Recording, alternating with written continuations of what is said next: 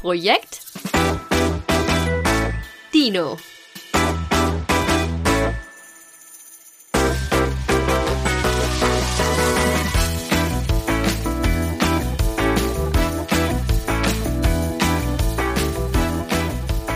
Ich hatte heute Nacht das zweite Mal in meinem Leben Brautkleid an und ich habe in diesem Brautkleid geheiratet tatsächlich.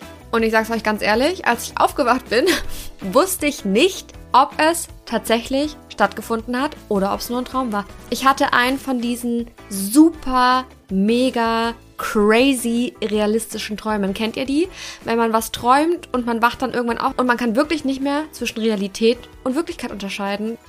Das war nicht mein erster Traum dieser Sorte und wahrscheinlich auch nicht der letzte, aber der letzte Nacht war krass. Es hat sich so echt angefühlt. Es war auch alles relativ realistisch. Ich hatte solche Träume auch schon in unrealistisch. Aber das letzte Nacht, das war auf jeden Fall die Party meines Lebens. Einer der schönsten Tage meines Lebens, den ich von vorne bis hinten durchlebt habe vom Fertigmachen mit so einem richtig schönen Braut-Make-up, einer schönen Brautfrisur, dann in das Kleid reinsteigen, das Fühlen, den First Look von meinem Future Husband, von meinem zukünftigen Ehemann, den ich dann auch geheiratet habe, bei einer super schönen freien Trauung. Meine komplette Familie war da. Es sah aus wie von einem Pinterest Moodboard runtergezogen in die Realität. Es war alles wirklich zu schön, um wahr zu sein. So kann man es, glaube ich, am besten formulieren. Und dann habe ich geheiratet und ich sah wunderschön aus und mein Ehemann auch und alle waren sehr glücklich. Und es gab ganz viel Champagner und geiles Essen und wir haben getanzt und überall hingen Kronleuchter. Und das Wetter war wunderbar und all meine liebsten Menschen waren da und seine liebsten Menschen auch. Und es war alles ganz amazing. Und dann bin ich aufgewacht und habe ganz, ganz kurz überlegt, ob das jetzt wirklich stattgefunden hat. Und dann 0,3 Sekunden später ist mir eingefallen, dass ich nicht mehr jemanden zum Heiraten hätte. Und dann hat sich das ganz seltsam angefühlt, weil ich bin in dem Feeling aufgewacht, dass ich heute Nacht geheiratet habe und es war sehr schön und es war sehr ernüchternd, dass es nicht stattgefunden hat, obwohl ich ja nicht mal wüsste, wen ich heiraten sollte. Und ich find's richtig crazy, dass man so real träumen kann, also so nah an der Wirklichkeit und auch mit so einem richtig starken Gefühl, also dass es das Hirn wirklich schafft, einen glauben zu lassen, dass das stattgefunden hätte. Und ich find's auch richtig cool, solange es sich gut anfühlt. Ich hatte solche Träume auch schon in nicht gut. Also Träume, die mir ein schlechtes Gefühl gegeben haben. Zum Beispiel, das war, glaube ich, der realistischste Traum, den ich jemals hatte. Da habe ich geträumt, dass ich im Gesicht tätowiert werde. Und zwar nicht nur so fancy cool, wie man das jetzt aktuell hat, dass man irgendwo sich ein kleines Herz stechen lässt oder so einen kleinen Stern oder weiß der Kuckuck was. Nein, ich habe geträumt, dass mir eine riesengroße Rose übers komplette Gesicht gestochen wird. Also so Phantom der Oper maskenmäßig. Und als ich aufgewacht bin, hat mein ganzes Gesicht an der Stelle wehgetan und ich war mir komplett sicher, okay, es ist passiert, das war kein Traum. Und ich bin aufgesprungen und ins Bad gerannt und hatte die Erleichterung meines Lebens, dass ich keine Rose ins Gesicht tätowiert hatte. Das war wirklich so verrückt. Ich hätte schwören können, dass das wirklich genau so stattgefunden hat. Ich weiß nicht genau, wie sowas ausgelöst wird, aber das mit der Hochzeit und mit dem Tattoo im Gesicht, mit diesem riesengroßen Rosentattoo, das waren, glaube ich, mit Abstand meine realistischsten, realistischsten, das ist ja ein Zungenbrecher, das Wort, Träume. Und ich bin froh, dass beide nicht wirklich ohne meine echte Anwesenheit stattgefunden haben und dass das mit der Rose auch nie passieren muss, weil ich das nicht möchte. Ich glaube, das mit der Hochzeit wurde ausgelöst, weil ich in der letzten Fragerunde bei Instagram, beim Dinos-Tag, den ich übrigens eingeführt habe. Ich habe eine neue Rubrik bei Instagram oder ich glaube auch meine erste Rubrik bei Instagram und das ist der Dinos-Tag. Da beantworte ich jeden Dienstag, beziehungsweise je nachdem, wie ich schaffe, auch jeden zweiten Dienstag eure Fragen, die ihr mir bei Instagram stellt. Da kann ich nämlich mehrere Themen innerhalb kürzerer Zeit beantworten. Beim Podcast verliere ich mich ja sehr gerne in einem einzelnen Thema. Da kann ich dann so ein bisschen mehr Themen abarbeiten, was mir auch immer super viel Spaß macht. Bei Instagram at leakristin, L-E-A-A-K-R-I-S-T-I-N würde ich mich freuen, wenn ihr vorbeischaut und beim Dinos-Tag in Zukunft auch dabei seid. Und da wurde ich eben gefragt, wie ich mir mein zukünftiges Brautkleid vorstelle. Und ehrlich gesagt habe ich gar keine Ahnung. Also ich kenne meinen Geschmack. Das wird irgendwas verhältnismäßig Schlichtes sein. Ich mag es, wenn es vorne hochgeschlossen ist und einen großen Rückenausschnitt hat. Ich mag Ärmel. Ich mag weiß. Es gibt ja auch Leute, die heiraten in anderen Farben. Aber ja, das ist so mein Stil. Auch verhältnismäßig clean. Ich mag keine Prinzessinnenkleider. Ich finde, an anderen Menschen sieht das ganz unglaublich toll aus. Ich würde mich da fühlen wie ein kleiner Cupcake. Und ich glaube auch, dass ich gar nicht so die allergrößte Auswahl habe mit meiner Körpergröße. Ich glaube, ganz viel wird da von vornherein nicht so amazing aussehen wie bei Leuten mit zum Beispiel extrem langen Beinen oder allgemein Menschen, die einfach größer sind und mehr Spielraum haben. Aber das ist auf jeden Fall das, was mir eingefallen ist. Langärmlich, clean, weiß, Rückenausschnitt vorne hochgeschlossen und anscheinend habe ich das Thema unterbewusst nicht ganz verarbeitet und habe dann heute Nacht davon geträumt mit Kleid und allem, was sonst noch dazu gehört. Mann, Ringe. Ich habe sogar ganz explizit geträumt, was wir gegessen haben, was wir getrunken haben. Also es gab nicht einfach nur irgendeinen Champagner, sondern ich habe auch explizit von der Marke geträumt und explizit von den einzelnen Gängen und es hat sich einfach so crazy echt angefühlt. Und bei dem Rosentattoo glaube ich, dass ich erst die Schmerzen im Gesicht hatte, also dass mir einfach mein Gesicht aus irgendeinem Grund wehgetan hat, fragt mich nicht warum. Und dann hat mein Hirn versucht, diesem Schmerz eine sinnvolle Begründung beizuordnen und dann habe ich einfach mal schnell geträumt, dass ich im Gesicht tätowiert werde. Anders kann ich es mir nicht erklären. Und ganz ehrlich, was wäre passender, als sich einen riesen Rosentattoo stechen zu lassen? Nix, oder? Aus einem anderen Grund darf ein Gesicht eigentlich gar nicht wehtun. Und das Thema Träume beschäftigt mich jetzt auch schon ein bisschen länger, denn ich hatte letztens einen Traum, der mir auch ein schlechtes Gefühl gegeben hat. Der war jetzt nicht so super realistisch, dass ich aufgestanden bin und mir dachte, oh Gott, ist das jetzt wirklich passiert? Aber der hat mich ziemlich doll beschäftigt danach. Und zwar habe ich geträumt, dass mir Zähne ausfallen. Und ich habe in der Oberstufe damals zwei Semester lang so einen Psychologie-Grundkurs belegt. Das ist natürlich nicht ganz vergleichbar mit den Psychologiekursen, die man an der Uni belegt, aber wir haben da halt so Grundprinzipien kennengelernt, verschiedene Felder der Psychologie, was man damit alles machen kann, wer so bekannte ForscherInnen aus der Psychologie sind und so weiter und so fort. Das war super interessant. Und da hatten wir auch mal zwei Doppelstunden über das Thema Träume und Traumdeutung. Und das hat mich damals schon gecatcht und irgendwie bin ich von diesem Thema nie mehr so richtig losgekommen. Also ich finde es immer wieder interessant. Ich finde es auch super interessant, wenn mir andere Menschen von ihren Träumen erzählen, weil das einfach so viel über das verrät, was eine Person gerade beschäftigt und weil es mich auch immer ein bisschen beruhigt, dass ich nicht die Einzige bin, die wirklich weirdes Zeug träumt. Früher dachte ich übrigens, dass Traumdeutung so ein bisschen auf demselben Level ist wie Sternzeichen.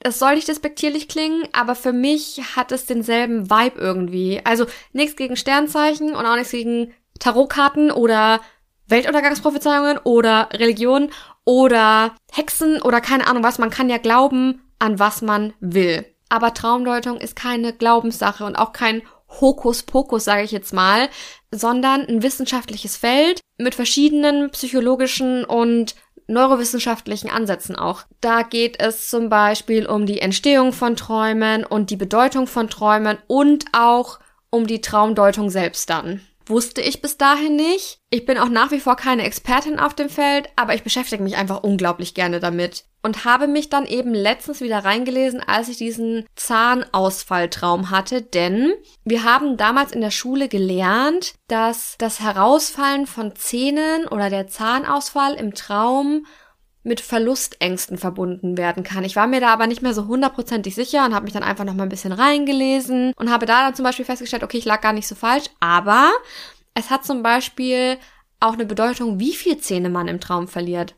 Also verliere ich nur ein Zahn, zwei, drei, alle. Wenn man nur ein Zahn verliert, heißt das anscheinend, dass einen eine unschöne Neuigkeit beschäftigt. Zwei Zähne bedeuten, dass man eine unverschuldete oder schlechte Situation mit sich rumträgt oder verarbeitet oder fürchtet und so weiter und so fort. Und wenn man 13 oder mehr verliert, heißt es wohl, dass man einen Verlust im Leben verarbeitet oder Verlustängste hat. Ich frage mich ehrlich gesagt, wer festgelegt hat, wie viele Zähne was bedeuten und wie man das überhaupt messen will. Misst man da Hirnströme im Schlaflabor oder wie passiert sowas? Das finde ich richtig, richtig crazy.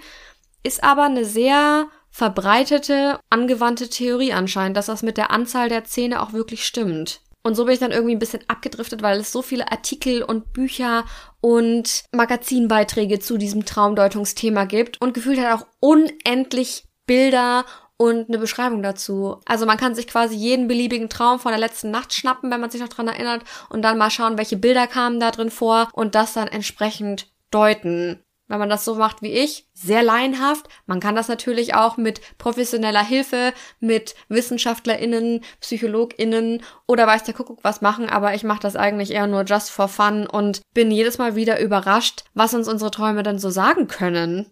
Was ich auf jeden Fall dazu sagen muss, ist, es gibt mir manchmal nach wie vor diese Horoskop-Vibes, weil es einfach sehr allgemein ist, weil viele von diesen Traumdeutungen halt gefühlt auf jeden zweiten Traum passen könnten, bisschen nichtssagend sind, man kann dran glauben, wenn man möchte. Manche sind aber auch sehr speziell, wo ich mir denke, hm, wie soll das denn wirklich aus drei Bildern, die ich so im Kopf hatte, hervorgehen? Auf der anderen Seite ist unser Unterbewusstsein halt auch ein richtig, richtig starker Teil unseres Körpers, der da sicher sehr viele Dinge von sich gibt, die wir total unterschätzen oder die unseren Horizont auch so ein Stück weit überschreiten.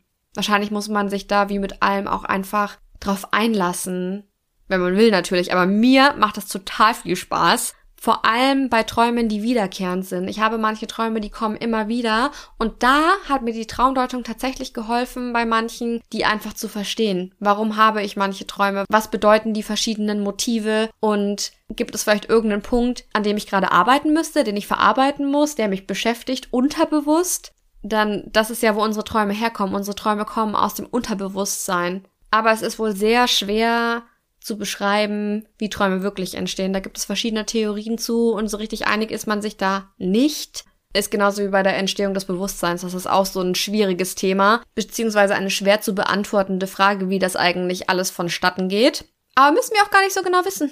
Mir reicht es schon, wenn ich mich so ein bisschen durchscrollen kann durch solche Tabellen, in denen verschiedene Motive aufgelistet sind und was sie bedeuten können. Wir schauen uns einfach mal ein paar zusammen an, dachte ich mir. Ich wollte es heute eh machen und dann dachte ich mir, hey, warum mache ich das nicht bei Projekt Dino? Ich habe jetzt einfach mal bei der Suchmaschine meiner Wahl Traumdeutungen eingegeben und da kommen einfach super seriöse Quellen direkt. Einmal karrierebibel.de Traumdeutung über 130 Traumsymbole und deren Bedeutung. Brigitte.de Traumdeutung Symbole und ihre Bedeutung. RTL.de Traumdeutung so deuten sie ihre Träume. GoFeminine.de Träume deuten Symbole und Bedeutung in der Traumdeutung. Was von diesen absoluten Highlights nehmen wir denn da? Karrierebibel.de vielleicht? Oder ist es dann zu businesslastig? Vielleicht. RTL auf gar keinen Fall. Brigitte vielleicht. Hoffentlich geht's nicht um Diäten. Ha, seht ihr? Oh, der Titel ist auch vielversprechend. Mehr als Hokuspokus. Die Wissenschaft von der Traumdeutung. Okay. Uh, hier gibt es Traumsymbole von A bis Z durchgeordnet. Welche Buchstaben wollen wir denn? Fangen wir mal an mit D für Dino. Traumsymbole mit D. Was haben wir denn da alles? Diebstahl, Drache, Drogen, Durchfall und Duschen. Sollen wir Drache nehmen? Das kommt relativ nah an Dino hin. Traumdeutung Drache. Der Drache als mächtiges Fabelwesen der Mythologie kann in der Traumdeutung entweder für Entwicklung und Transformation stehen oder aber als dunkle Kraft innere Wünsche und Bedürfnisse verkörpern. Wenn du einem Drachen im Traum begegnest, bedeutet dieser im Allgemeinen vor allem Energie und Stärke. Diese kannst du jetzt nutzen, sei es im Job, um Spannungen und Druck zu verarbeiten oder in zwischenmenschlichen Beziehungen, um Konfrontationen zu bewältigen. In Bezug auf die Liebe ist der Drache ein Traumsymbol der Leidenschaft und wilden Lust, aber auch der Eifersucht und Rache. Das Feuer, das der Drache im Traum spuckt, soll einerseits für Zerstörung, andererseits für feurige Liebesbeziehungen stehen. Schaffst du es, in deinem Traum einen Drachen nach dem Kampf in die Flucht zu schlagen, könnte dieses Traumsymbol auf einen persönlichen Erfolg oder Triumph verweisen. Wenn du den Drachen sogar zähmst und auf ihm reitest, scheinst du in der Wachwelt einen Konflikt gelöst zu haben. Versteht ihr bitte, was ich meine mit dieser Horoskopgeschichte? Das kann ja wieder mal alles bedeuten.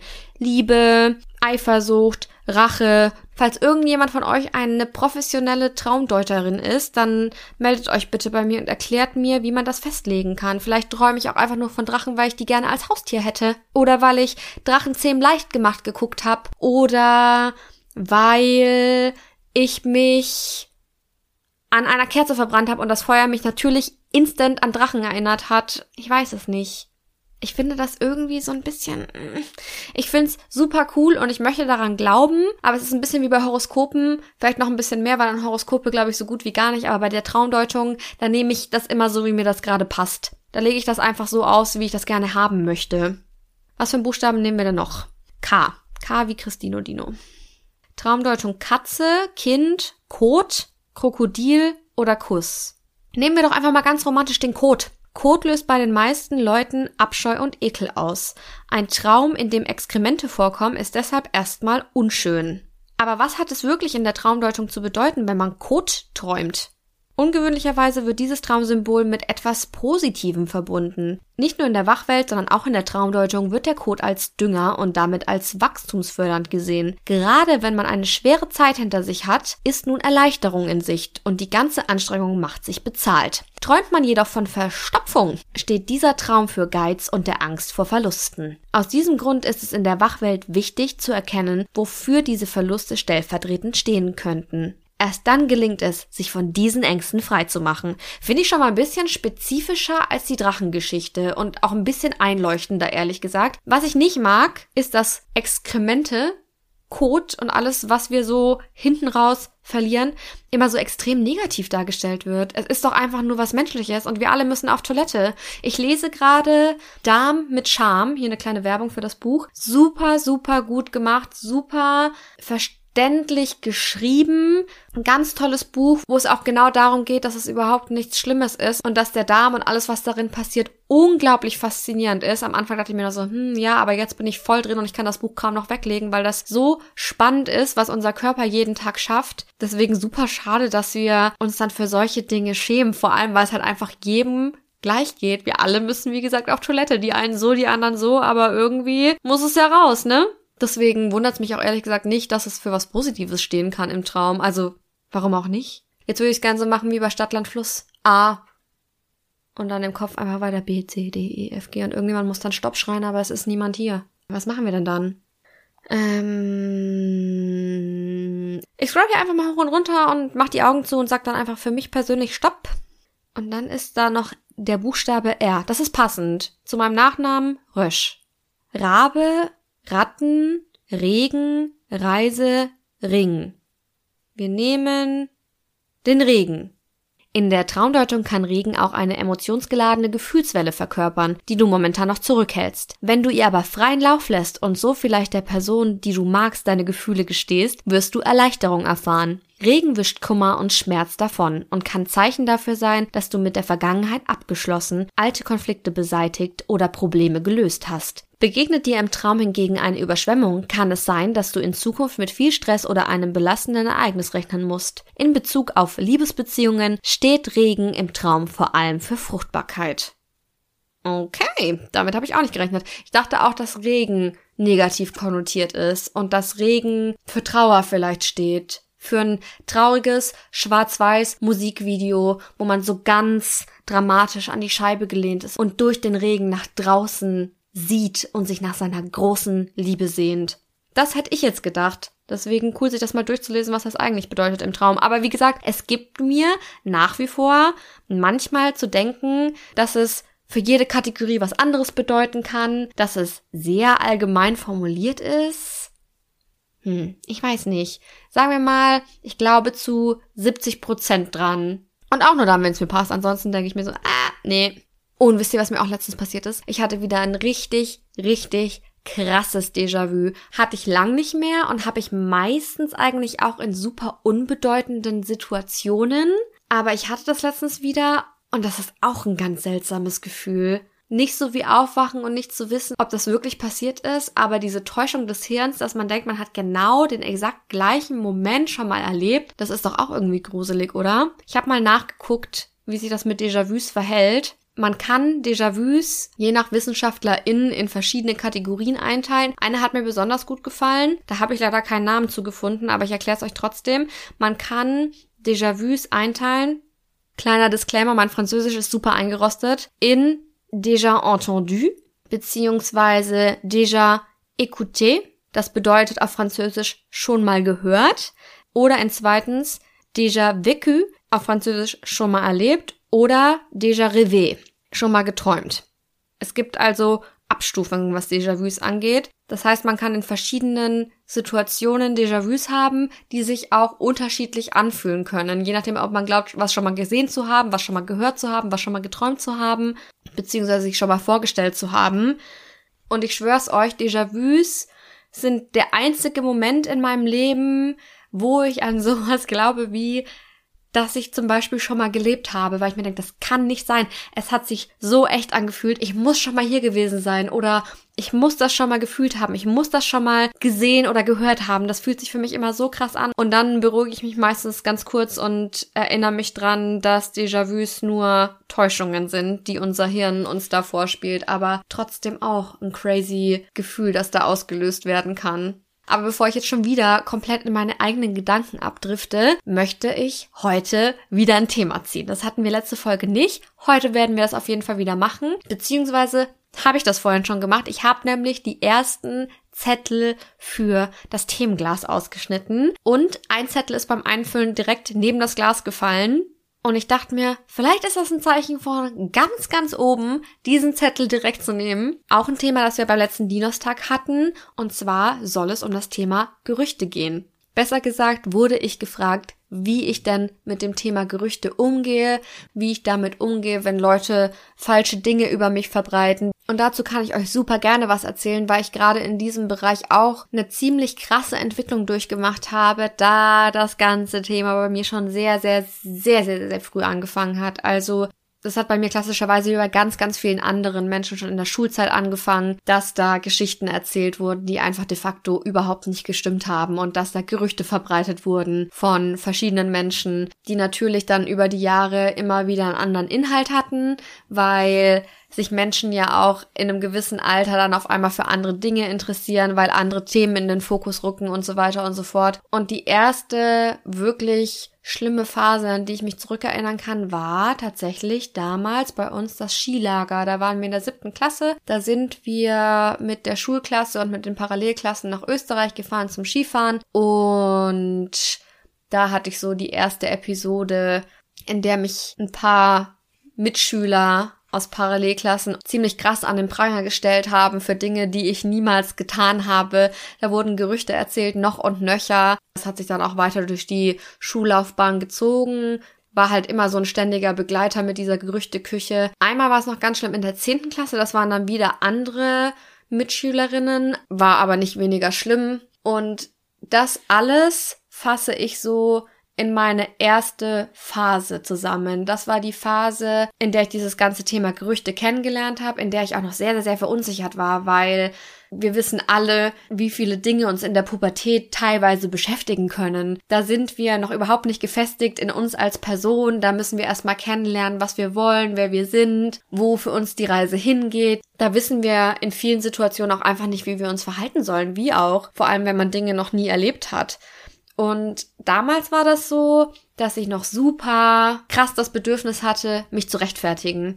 Dass ich super krass das Bedürfnis hatte, Dinge richtig zu stellen. Da hatte ich sowas wie einen krass ausgeprägten Gerechtigkeitssinn, was das angeht. Und ich habe immer wieder versucht, mich dagegen zu stellen, die Leute zu konfrontieren damit, Dinge richtig zu stellen bei Leuten, die das vielleicht nur gehört haben und mitreden und so weiter und so fort. Und habe damals schon gemerkt, je mehr ich auf dieses Thema eingehe, desto schlimmer wird's. Ich konnte es nicht richtig machen, egal wie sehr ich mich bemüht habe, egal wie freundlich ich geblieben bin, egal wie sauer ich geworden bin, egal wie laut oder leise ich war.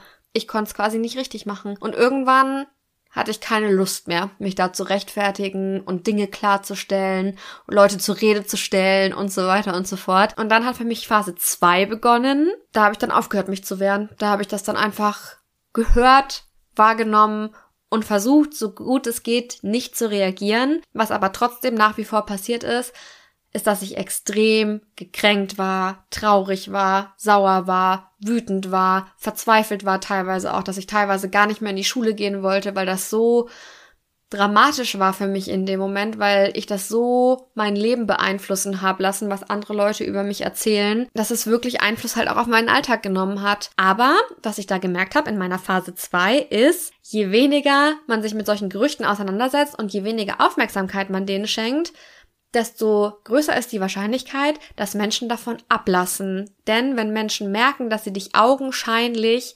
nicht angreifen können, dann wird es denen im Zweifelsfall einfach schlicht und ergreifend zu langweilig und dann hören sie auf. Und so habe ich halt irgendwann für mich festgestellt, dass es am sinnvollsten ist, einfach nichts zu tun. Nach außen hin sich einfach so zu geben, als wäre es einem egal. Man muss gar nicht so tun, als würde man richtig krass drüber stehen und als würde einen alles kalt lassen auf der Welt, sondern einfach so neutral wie möglich nach außen auftreten. Man muss nicht die selbstsicherste Person sein, die jemals rumgelaufen ist aber das einfach so ein bisschen an sich abprallen zu lassen, das hilft ungemein. Egal wie es einem innen geht, versuchen, das nicht zu zeigen. Da habe ich irgendwann mal vor längerem schon einen Spruch gelesen und der lautet, kein Applaus für Scheiße. Und das ist seitdem ein riesengroßes Mantra in meinem Leben. Und ich kann euch sagen, es hilft mir so unglaublich doll.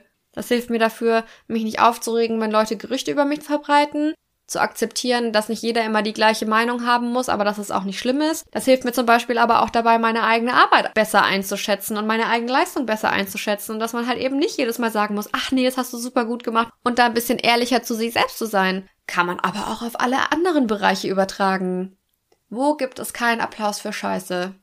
Ja, beim Sex zum Beispiel. Ich verstehe nicht, warum Frauen im 21. Jahrhundert immer noch Orgasmen vortäuschen. Kein Applaus für Scheiße. Denn wenn man es tut, muss man sich auch nicht wundern, dass es nicht besser wird.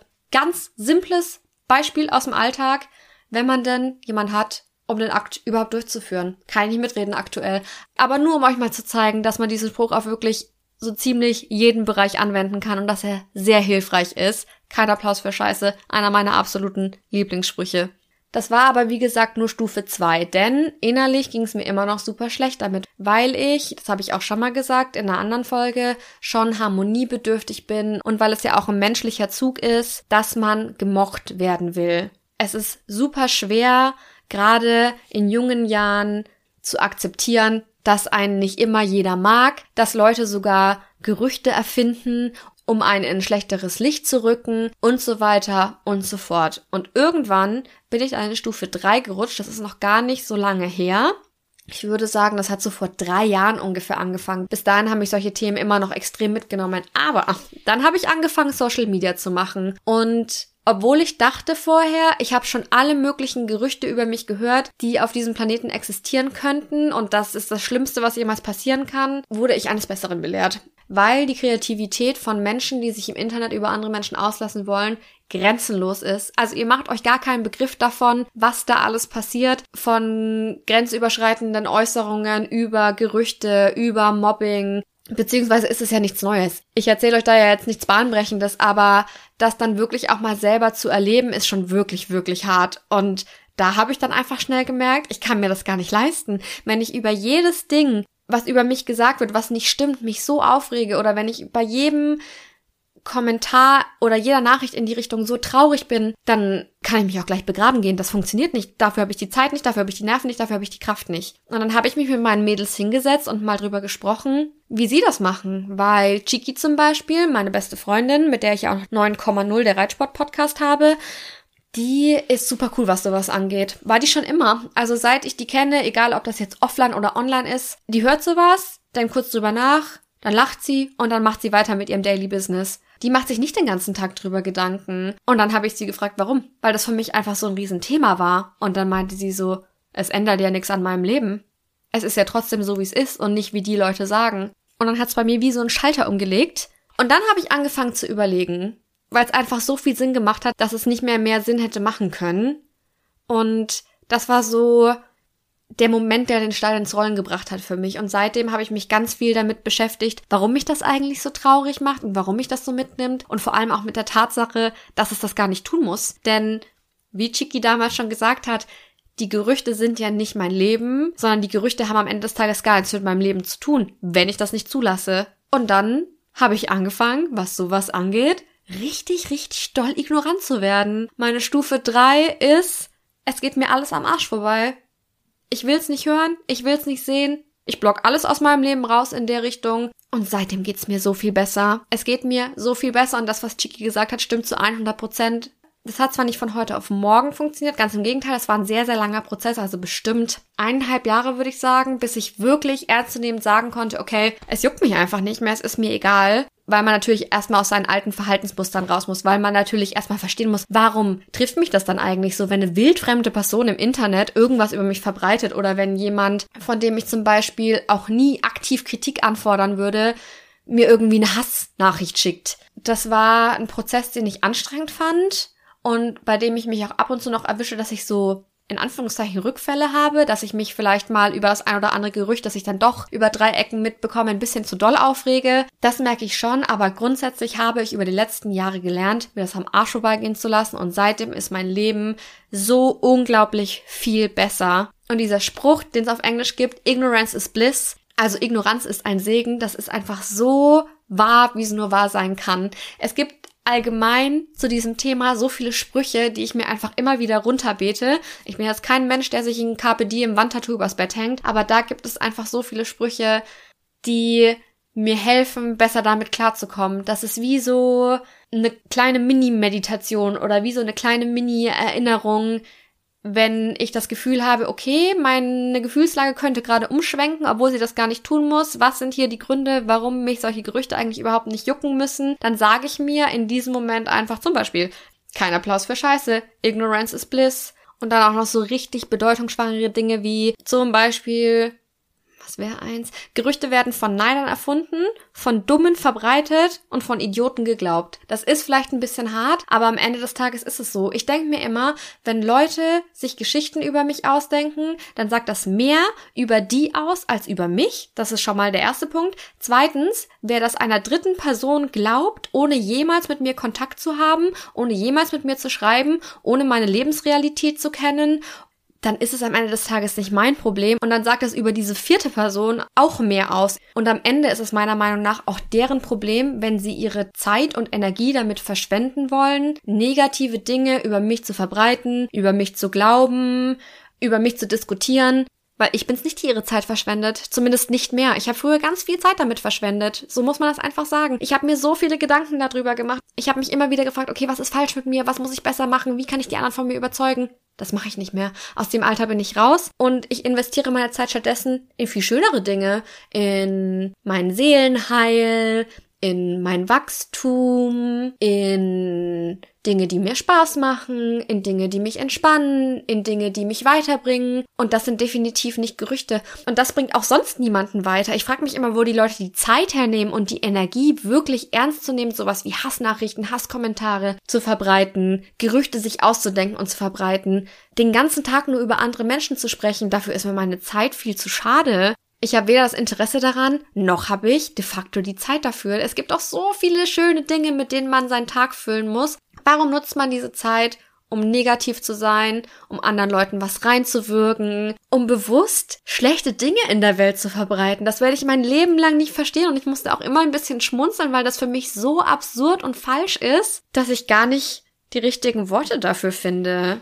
Und deswegen bin ich mittlerweile auch fast am gleichen Punkt wie Chiki, dass ich über die meisten Gerüchte einfach nur lachen kann, weil ich mir denke, hey, das wusste ich noch gar nicht über mich, das ist ja super interessant. Und ich glaube, dass ich vor allem seit ich begriffen habe, dass diese ganze Gerüchtesache immer mehr über denjenigen aussagt, der sie verbreitet, sich ausdenkt, erzählt, was auch immer, als über mich selbst, geht's mir einfach besser. Ich kann da mittlerweile so krass drüber stehen und das hat so viel von meiner Lebensqualität verbessert und das war auch ein super, super, super wichtiger Schritt, was meine Selbstfindung angeht, weil ich auf einer gewissen Ebene einfach viel gefestigter bin und viel solider dastehen kann und auch einfach unangreiflicher bin.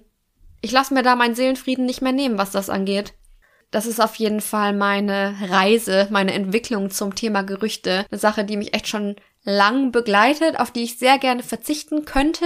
Auf der anderen Seite bin ich auch froh um jedes Wachstum. Und mittlerweile berühren sie mich kaum noch. Deswegen kann ich wahrscheinlich auch dankbar sein um alles, was da vorher schon war. Selbst wenn es schwierig ist. Also bei manchen Dingen denke ich mir schon immer noch, es ist unglaublich, wie Menschen zueinander sein können. Und ich weiß auch, dass es bei vielen Menschen noch viel, viel, viel, viel schlimmer ist. Und das tut mir von ganzem Herzen leid. Und da kommt dann wieder die Love and Peace and Happiness Weltverbesserer Christine in mir raus, die sich einfach nur wünscht, dass sich alle lieb haben und dass alle nett zueinander sind. Es kann doch eigentlich nicht so schwer sein, respektvoll und lieb miteinander umzugehen. Ich verstehe ja nicht, wo da das Problem ist. Einfach mal drüber nachdenken, wie geht's der anderen Person, wenn ich mich so oder so verhalte? Muss das sein? Oder kann ich vielleicht auch einfach mal den Rand halten? Oder kann ich mich vielleicht auch einfach mal mit mir selber beschäftigen? Und da muss es noch gar nicht um Gerüchte gehen. Da können wir genauso beim Thema Lästern ansetzen, was für mich eine der schlimmsten Dinge auf der ganzen Welt ist. Da könnte ich mich jetzt innerhalb von zwei Minuten in komplett Rage reden, weil ich hasse das. Ich hasse das, wenn Menschen lästern. Fängt bei